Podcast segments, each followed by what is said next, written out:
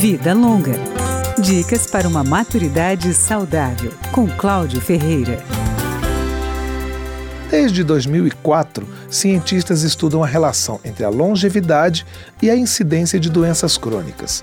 As pesquisas apontam para alguns lugares do mundo onde esta relação beneficia a população idosa. Eles são chamados de Blue Zones, expressão em inglês que significa zonas azuis. São eles as ilhas da Sardenha, na Itália, de Icária, na Grécia e de Okinawa, no Japão, além da península de Nicoya, na Costa Rica, e da aldeia de Loma Linda, no sul da Califórnia, nos Estados Unidos.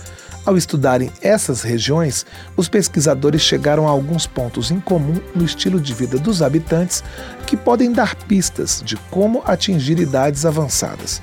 As pessoas das zonas azuis vivem em ambientes que estimulam o movimento e estão próximas da natureza.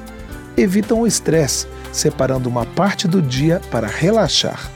A alimentação é um item importante para esses grupos populacionais que alcançam uma vida mais longa. 95% da dieta deles é composta por vegetais, frutas, cereais, leguminosas e sementes, entre outros. E não há excesso de quantidade de comida ingerida a cada refeição, principalmente à noite. Em quase todos os lugares, os habitantes bebem vinho moderadamente, em média uma ou duas taças por dia. Outro ponto em comum é que essa população mais longeva tem como um dos seus focos a vida familiar. E mais uma prioridade é o desenvolvimento de atividades que tenham como base a religiosidade e a fé. Para quem quiser informações mais detalhadas e domina o inglês, vale consultar a internet. O site é www.bluezones.com.